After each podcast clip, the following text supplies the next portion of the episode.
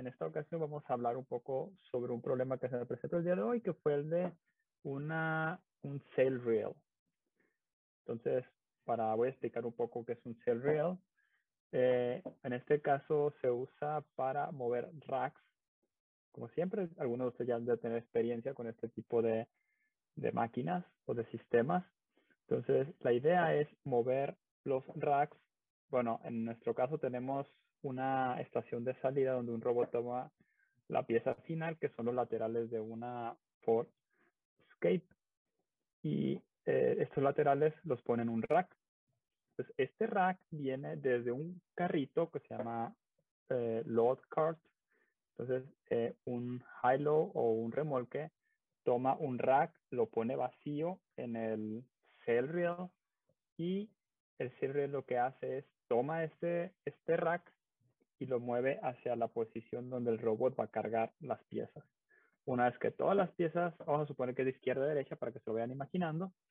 Entonces, de izquierda a derecha, el high-low o el, el remolque va, toma el rack en el lado izquierdo, pone la, el, el rack vacío. Entonces, el carrito del cell reel toma el rack, lo mueve de izquierda a derecha y lo pone en el medio.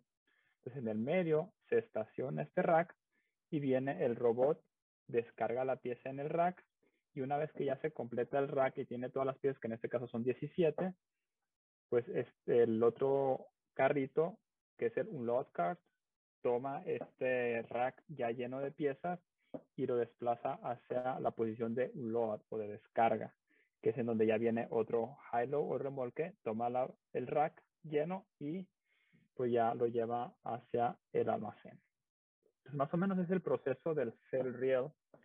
Eh, para los que están viendo en video, voy a, mostrar un poco aquí eh, una imagen de un cell reel, un ejemplo. Como podrán ver, no voy a mostrar en esta ocasión como mi idea aquí es empezar a mostrarles muchos videos y muchos podcasts con información sobre mi trabajo. Eh, no quiero poner absolutamente nada de lógica de los programas de, de mi empresa, ni tampoco quiero poner ni una foto para no meterme en problemas y poder tener este podcast o estos videos eh, en, en, largo tiempo, ¿no? En long term, como le dicen aquí. Entonces, por eso esta imagen la encontré en, internet, que este es un ejemplo de un server, es muy parecido al de nosotros. Por ejemplo, aquí llega el rack, va hacia una posición donde se empiezan a cargar las piezas y luego se va hacia la posición de descarga. Un pequeño ejemplo de un cell reel no sé si haya por aquí alguno otro. Por aquí abajo vamos a otro parecido. La idea aquí es buscar imágenes parecidas a las que tengo aquí. Obviamente todos estos son cell real, pero estoy buscando algo parecido a lo que tenemos. Y no, la, la imagen que mostré ahorita pues es, es, la más parecida, que es esta de acá. Entonces, ese es el cell real. Entonces, ahora sí, ya que más o menos sabemos qué es el cell real, vamos a platicar un poco sobre el problema que tuvimos. Entonces me llamaron, me dijeron que en la parte de descarga, que si nos los imaginamos es en la parte derecha, sería más o menos aquí en la imagen, en la parte de descarga ya se había descargado la pieza, pero el, el carrito estaba todavía en la última posición y tenía que regresar a tomar el rack lleno de piezas. Entonces se quedó allá y no regresó a tomar el, rack lleno de piezas ya estaba vacío el, el, carrito y no regresó a tomar la nueva pieza o la pieza nueva. Entonces ahí es, en esa posición estaba, me llamaron los de mantenimiento, me dijeron que sí que estaba pasando.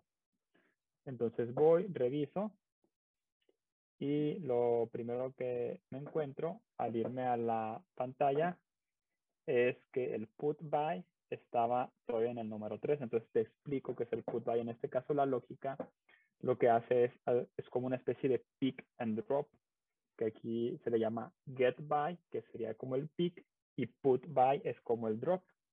Entonces, tú cuando eh, la lógica lo que hace es busca el próximo eh, put, eh, sería get and put o pick and drop, el próximo que es necesario hacer. Una vez que lo hace, pues se le da el valor al, al, al get y al put, el, valor adecuado. y entonces ya el carrito ya hace sus movimientos. Por ejemplo, si queremos mover un carro desde la posición 1 hasta la posición 3, lo que tenemos es un get, el get by obtiene el valor 1 y el put by obtiene el valor 3. Entonces, en este caso es lo que pasó, de hecho, teníamos, quería el carrito mover de la, la, pieza de la posición 1 a la posición 3.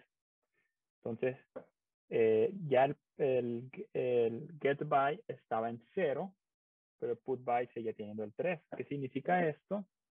Pues en la lógica lo que, lo que significa es que el pick lo hizo correctamente, pero el drop no lo terminó.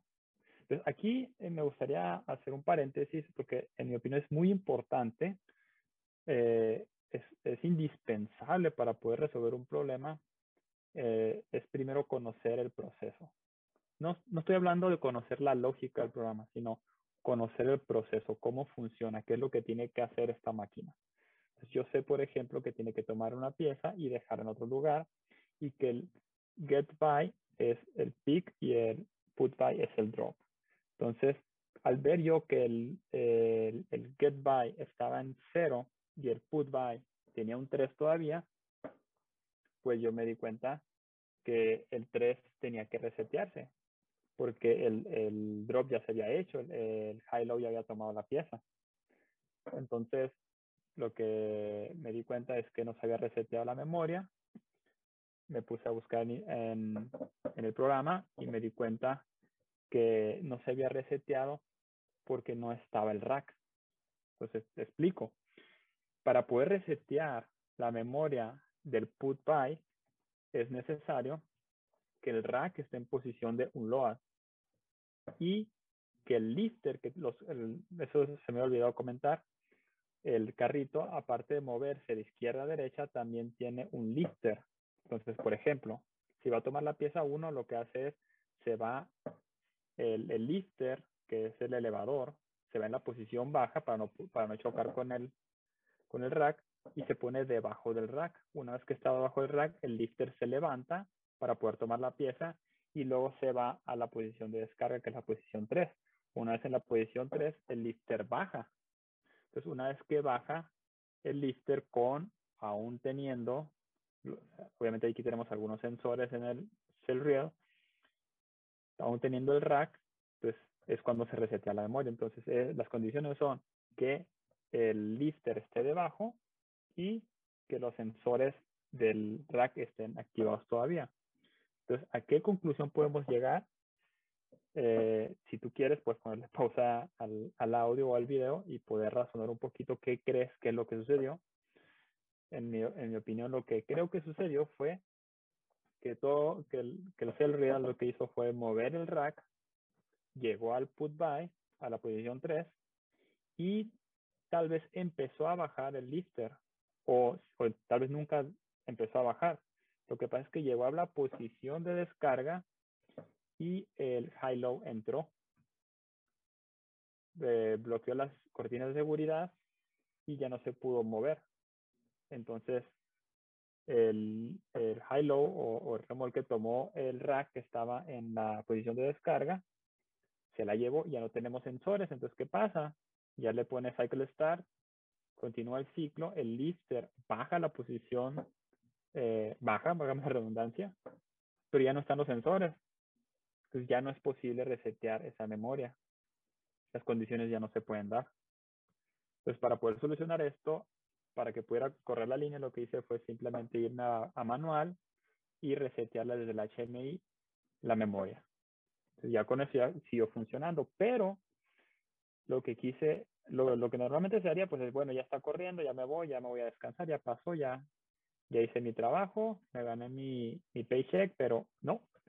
en mi opinión, lo que hay que buscar es el problema raíz.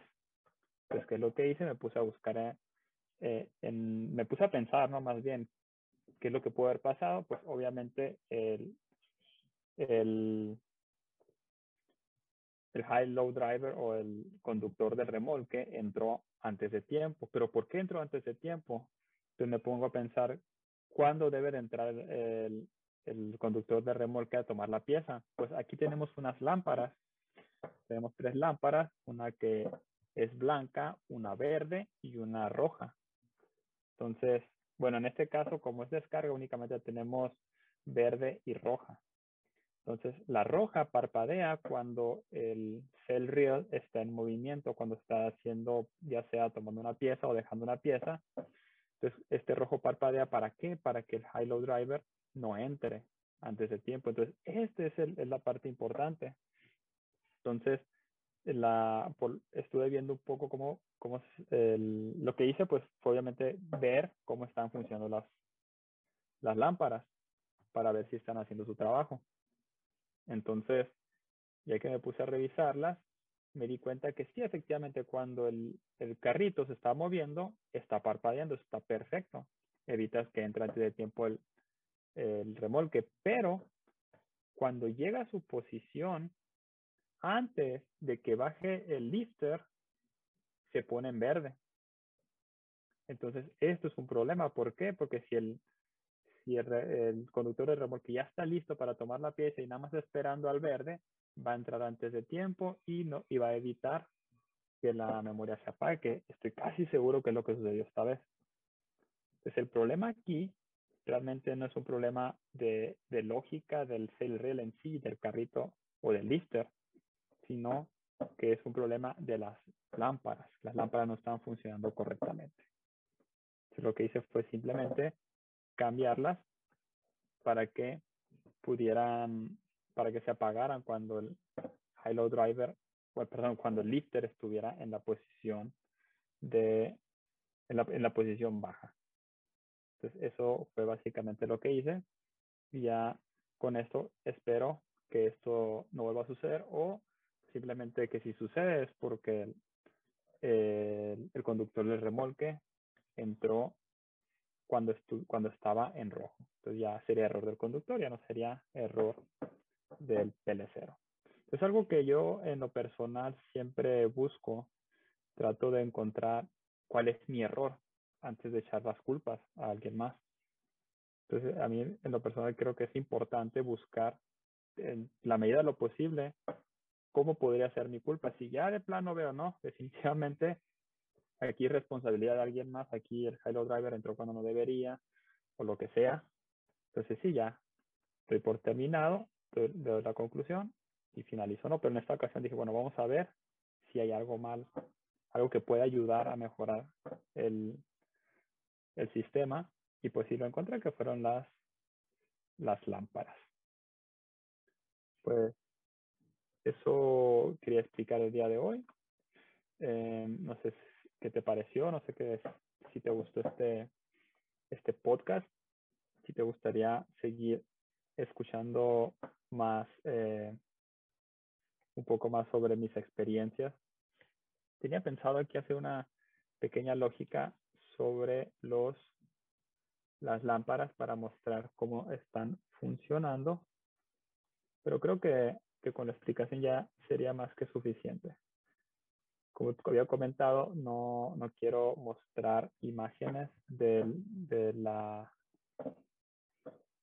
de la lógica que tenemos aquí, ni tampoco de imágenes de, de la planta para no meterme en problemas.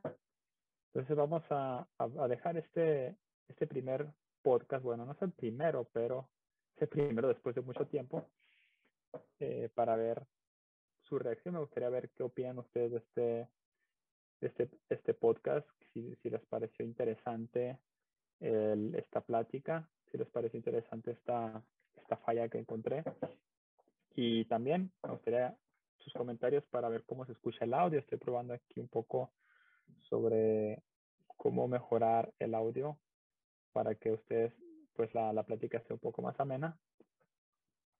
Y pues sería todo. Espero les haya gustado este, este podcast y pues nos vemos en el siguiente. ¿Recuerda? Espero tu retroalimentación. Saludos.